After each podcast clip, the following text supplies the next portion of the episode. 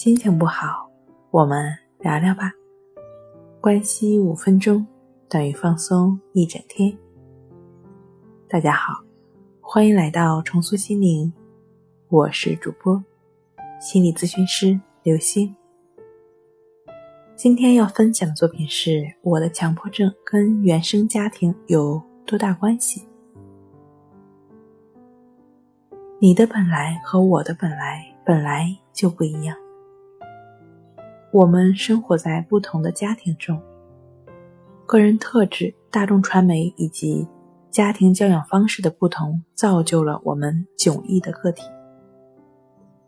在你看来是再寻常不过的事儿，我却觉得不可思议。跌倒了，父母以言语或者动作鼓励你站起来。我在一旁呆住了，怎么会有这种事儿？在我们家跌倒了。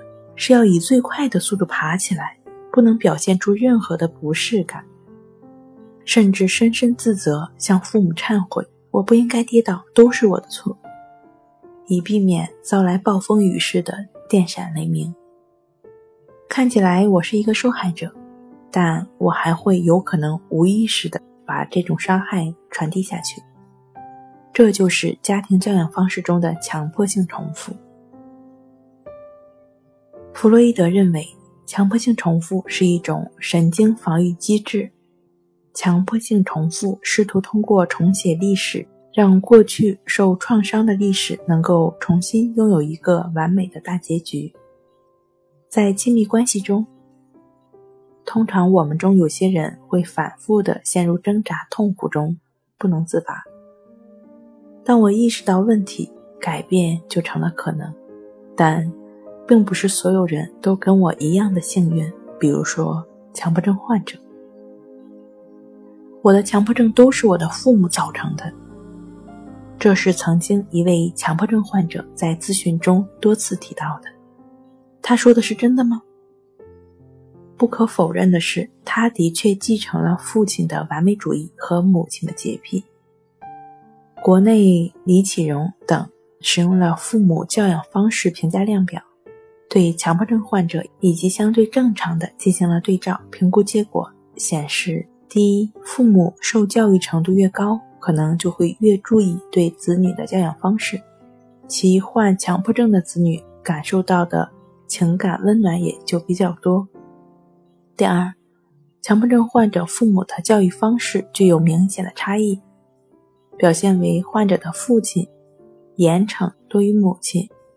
患者母亲拒绝否认多于父亲。第三，患者父母文化程度较高，对于患者是否能够及时就医无明确的作用，而父亲过多干涉以及母亲的拒绝否认越强，患者起病至就诊时间的间隔也就越长。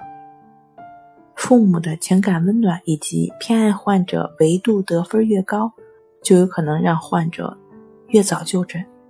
第四，与正常组相对比，强迫症患者评价父亲的否认、拒绝比较多。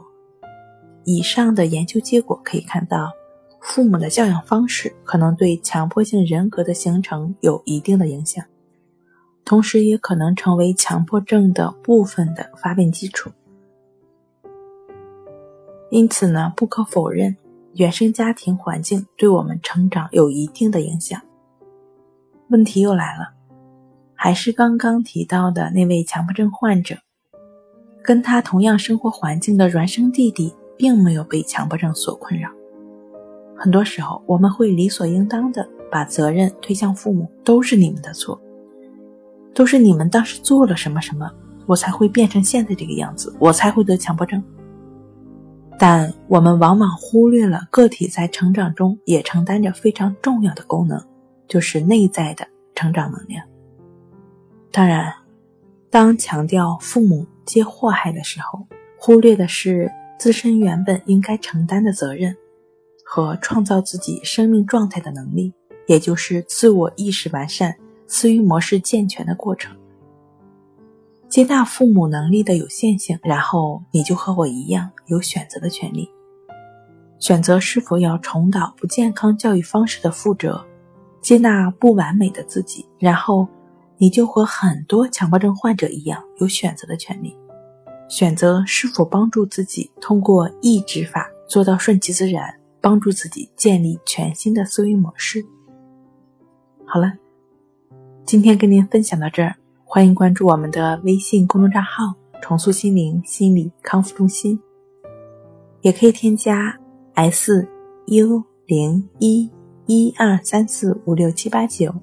与专业的咨询师对话，你的情绪我来解决。那我们下期节目再见。